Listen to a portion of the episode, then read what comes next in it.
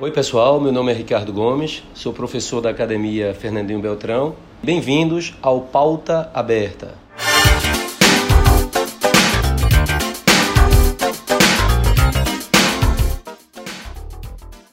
Hoje, a temática que eu escolhi para comentar aqui é muito recorrente da parte dos alunos quando eles vêm questionar a seguinte situação: democracia e liberalismo são a mesma coisa? Eu já digo enfaticamente que não. A democracia e o liberalismo têm características diferentes e o histórico das duas vai mostrar exatamente que a gente pode fazer essa afirmação. Por exemplo, o que é que a gente poderia definir como sendo o liberalismo? Em tese, o liberalismo, de uma forma mais ampla, é o desejo, é a busca das liberdades, seja ela no campo político, seja ela no campo social, seja ela no campo econômico. Quando a gente fala de liberalismo, a gente associa muito o liberalismo ao universo burguês, ao universo da burguesia. No século XVIII, na Europa, que foi o século do iluminismo, a luta pelo liberalismo, o desejo de implantação do mesmo foi muito intenso. A burguesia, vale dizer, surgiu ali no finalzinho da Idade Média. Para ela, a economia feudal não era uma coisa boa, porque em cada feudo se praticava sua própria moeda, seu próprio sistema de pesos e medidas. E aquela burguesia não encontrava um ambiente favorável ao desenvolvimento das atividades que estavam surgindo ali capitalistas. Por isso, para a burguesia encontrar esse ambiente favorável, ela buscou, grosso modo, fazer uma aliança com os reis da época, que, diga-se de passagem, politicamente falando, eram relativamente fracos, porque não conseguiam se impor diante de uma poderosa nobreza feudal. Então, essa burguesia, que lidava com as atividades financeiras, com bancos, com o comércio, de certa forma vai buscar essa aliança com o rei, financiando o exército do rei. E a gente tem, diante disso, um rei que se impõe diante da nobreza feudal, e aí surge o que a gente chama de Estado moderno ou monarquia nacional, com a centralização do poder nas mãos do governante. E aí é quando surge, por exemplo, a definição de país moderno tal qual conhecemos hoje: fronteira delimitada, uma força militar, um exército permanente protegendo essas fronteiras, a adoção de uma moeda nacional, de uma língua nacional. E a burguesia foi beneficiada nesse momento por esse rei que agora é forte, pelo fato dela tê-lo apoiado nesse, nessa centralização. E nesse momento, endinheirado, esse Estado moderno vai contribuir nesse processo de expansão marítima, a burguesia sai pelo mundo. A gente tem aí o processo de mercantilismo e do capitalismo comercial se desenvolvendo. Essa burguesia, ela se beneficiou dessa aliança com o rei, mas com o passar do tempo, esse rei foi se tornando muito mais poderoso, a ponto, por exemplo, de passar a se intrometer nos próprios interesses, nas próprias atividades econômicas da burguesia. Então, essa centralização do poder, essa formação do Estado moderno está acontecendo ali no final da Idade Média, século XV, século XVI, mais adiante, no século XVIII, a burguesia, enquanto classe social, não suportava mais essa forte intervenção do Estado na economia. E é por isso que lá no século XVIII, dentro do chamado movimento iluminista, houve a defesa do liberalismo. É quando a burguesia, inspirada nas ideias iluministas, né, a propósito, esse termo iluminismo é uma referência às luzes da razão sendo lançadas sobre o obscurantismo do antigo regime, sobre o obscurantismo do absolutismo. E aí essa burguesia vai defender dentro daquele movimento intelectual liberdade, igualdade e fraternidade. Essa liberdade seria o desejo dessa burguesia de poder desenvolver suas atividades econômicas sem intervenção do Estado. Essa igualdade a gente não pode se enganar, essa igualdade aí não era pregoada para todos os homens, não significava que todos fossem iguais, digamos, em conta bancária. Essa igualdade pressupunha o interesse e o desejo da burguesia de se igualar em direitos aos privilégios do clero e da nobreza que eram estamentos privilegiados dentro do chamado Antigo Regime, que prevaleceu até o século XVIII e que foi derrubado pelo movimento iluminista e pela Revolução Francesa. Então a gente tem aí, no século XVIII, o fortalecimento desse pensamento liberal burguês. Ainda sobre as raízes do liberalismo, eu, eu apresentei para vocês é, o ponto de vista histórico do surgimento do liberalismo a partir da classe burguesa, mas em termos de ideias, a gente pode invocar um teórico muito importante dentro do pré-iluminismo, que foi o inglês John Locke. John Locke falou sobre contrato social. E falando desse tal contrato, ele se colocou, ou ele colocou para a gente, uma situação hipotética, que é o chamado estado de natureza, o estado natural. Por exemplo, suponha que a humanidade, num determinado momento, não estava constituída numa sociedade civil, não tinha o, o Estado ainda né, se desenvolvendo, e essa humanidade vivia no estado de selvageria, como os animais vivem livremente na natureza. E segundo John Locke, tudo estava disponível na natureza. As árvores com seus frutos, o, as águas dos mares, do, dos oceanos, dos rios com seus peixes. E aí o homem era livre, por exemplo, para ir buscar a sua comida. Tudo estava disponível para todos. Agora, a partir do momento em que você se mobilizasse, fosse pescar o seu peixe ou catar sua raiz, seu fruto, a partir do momento em que você fez um esforço, trabalhou para ter acesso àquilo, aquele objeto se torna sua propriedade privada. Dessa maneira, John Locke colocava que no estado natural, no estado de natureza, o homem vivia bem, o homem vivia feliz. E o medo dele ou pelo menos na ideia dele, é que a humanidade naquele estado de natureza tinha receio, tinha medo que um dia aquele estilo de vida, de vida acabasse. Por isso, os homens, se prevenindo, se juntaram e decidiram criar a sociedade civil. E foi assim que foi feito um contrato social. Claro, isso é dentro de uma situação hipotética. E aí foi criado o contrato social, em que os indivíduos se juntaram e decidiram, dentre eles, quem seria o governante. Esse contrato sugere duas partes, né? A parte que contrata e a parte que é contratada. A parte que contrata é a parte dos cidadãos. E a parte contratada é o governante, é o Estado.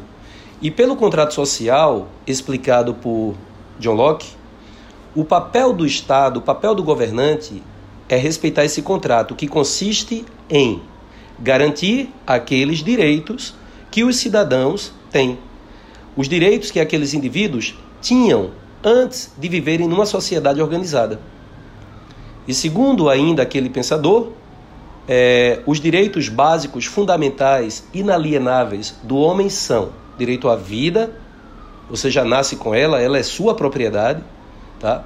direito à felicidade, direito à propriedade, o direito de lutar contra quem quer tirar algum desses direitos. Então, direito à vida, liberdade, propriedade, felicidade e o direito de rebelião, que, como eu já disse, é você se mobilizar toda vez que alguém quiser tirar algum desses direitos inalienáveis. E dessa maneira, ele explicou o surgimento da sociedade organizada, né, através desse contrato, o surgimento do Estado, e dentro dessa visão liberal, o papel do Estado não é exercer de forma absoluta o poder. O papel do Estado seria conservar os direitos né, com os quais cada cidadão nasceu. Então, o Estado ele tem que governar para cada um. O nome disso é liberalismo. E como é que se governa para cada um? É impedindo que um cidadão ameace, invada e retire algum direito do outro. Por exemplo, um indivíduo é proprietário de terra, o outro não tem. Se o indivíduo não proprietário invade a terra do proprietário, então o Estado vai defender o proprietário.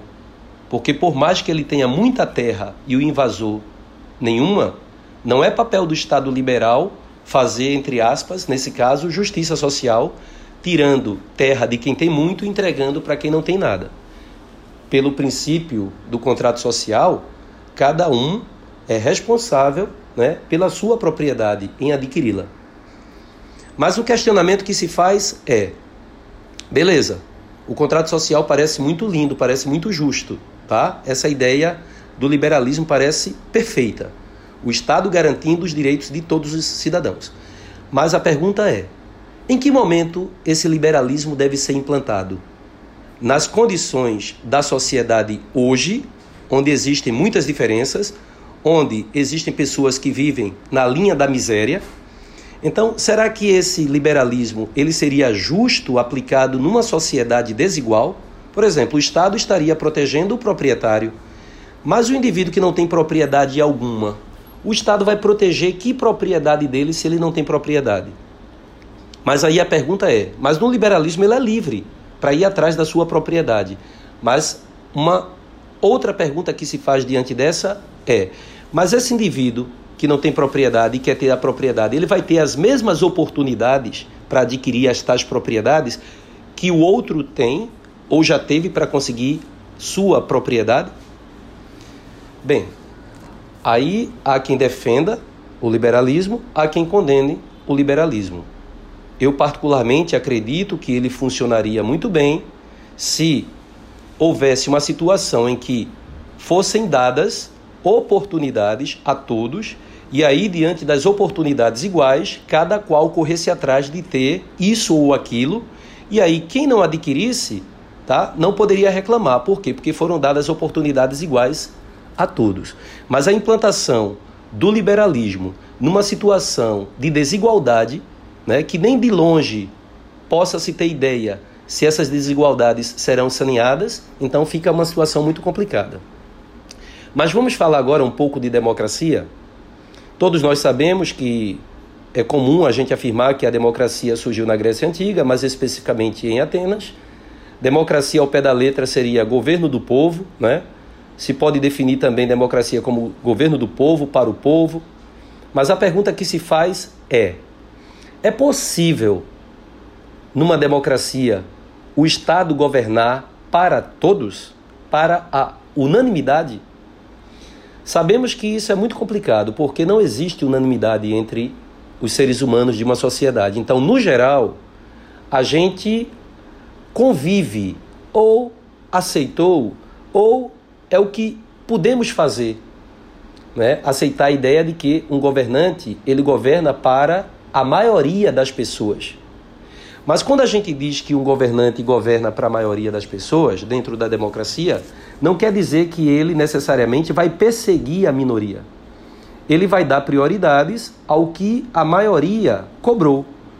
E se há algum benefício para essa maioria, essa minoria, essa minoria também seria privilegiada. O princípio é basicamente esse. Mas quando a gente compara liberalismo com democracia, a gente pode fazer uma síntese bem rapidinha, dizendo assim: para que haja igualdade entre os indivíduos dentro de uma democracia, vai haver um forte movimento né, em favor de uma presença mais efetiva do Estado, para que o Estado possa diluir as diferenças e estabelecer um governo de igualdade entre os indivíduos. Já no movimento liberal, já dentro da concepção liberal, a gente percebe que é o movimento inverso dentro daquela corrente de pensamento, se defende cada vez menos a presença do Estado.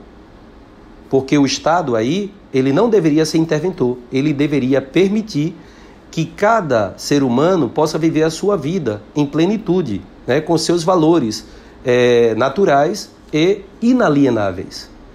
Mas há quem diga assim: não, mas se o liberalismo vier a ser implantado, se houver menos a presença do Estado, se houver liberdade para todos exercerem as atividades que quiserem, então o somatório da felicidade de cada indivíduo vai ser a felicidade geral.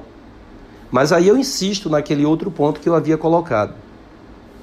O liberalismo, ele parece ser justo, bonito, mas se ele for aplicado numa situação em que haja oportunidade para todos, em que não haja uma situação de reprodução da pobreza, em que alguns indivíduos nunca terão oportunidade e vão ter que conviver com a pobreza, com a miséria, tá? Mas a partir do momento em que for possível se estabelecer uma igualdade de oportunidades, que todos possam ter acesso a uma educação boa, de qualidade, que todos possam ter acesso a emprego, que todos possam ter acesso à saúde. Nessas condições normais de temperatura e pressão, digamos assim, cada um, nas mesmas condições que os outros, teria a oportunidade de ir atrás de seus sonhos, que muita gente é, vê apenas na satisfação é, financeira, material. Mas digamos que vamos tomar como referência o sucesso material. Se todos os indivíduos tiverem as mesmas oportunidades de emprego, de trabalho, de saúde, de estudo, o que você fizer dessas oportunidades para frente vai depender do seu mérito, vai depender do seu talento. Aí, nesse caso, sim, talvez, na minha opinião, poderíamos ter um liberalismo bem aplicado. Agora, considerando a realidade hoje no mundo, você ter pessoas é, de diferentes níveis sociais, pessoas que têm oportunidades diferentes, algumas que estudam em escolas muito boas, outras que estudam em escolas com muita deficiência então é claro que nessa disputa pelo mercado de trabalho, de bons salários, de emprego, a situação aí ela não é igualitária. Então, numa situação dessa, aplicar o liberalismo, na minha opinião, é desastroso para as pessoas que não têm acesso a essas oportunidades. Democracia, portanto, não é o liberalismo. Resumindo, o liberalismo defende a não intervenção do Estado, o liberalismo defende a mínima presença do Estado na vida, nas atividades do cidadão, né, principalmente no campo econômico. Já a democracia, ela defende igualdade para os cidadãos.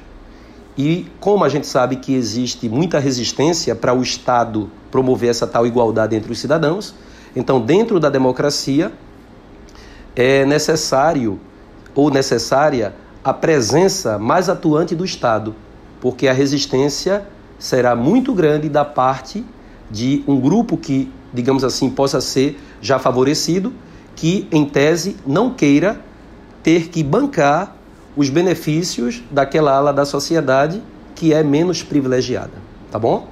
Então espero que vocês tenham compreendido aí o posicionamento, tá? E é isso aí, tá? Bom estudo para vocês e até um próximo encontro. Tchau, tchau.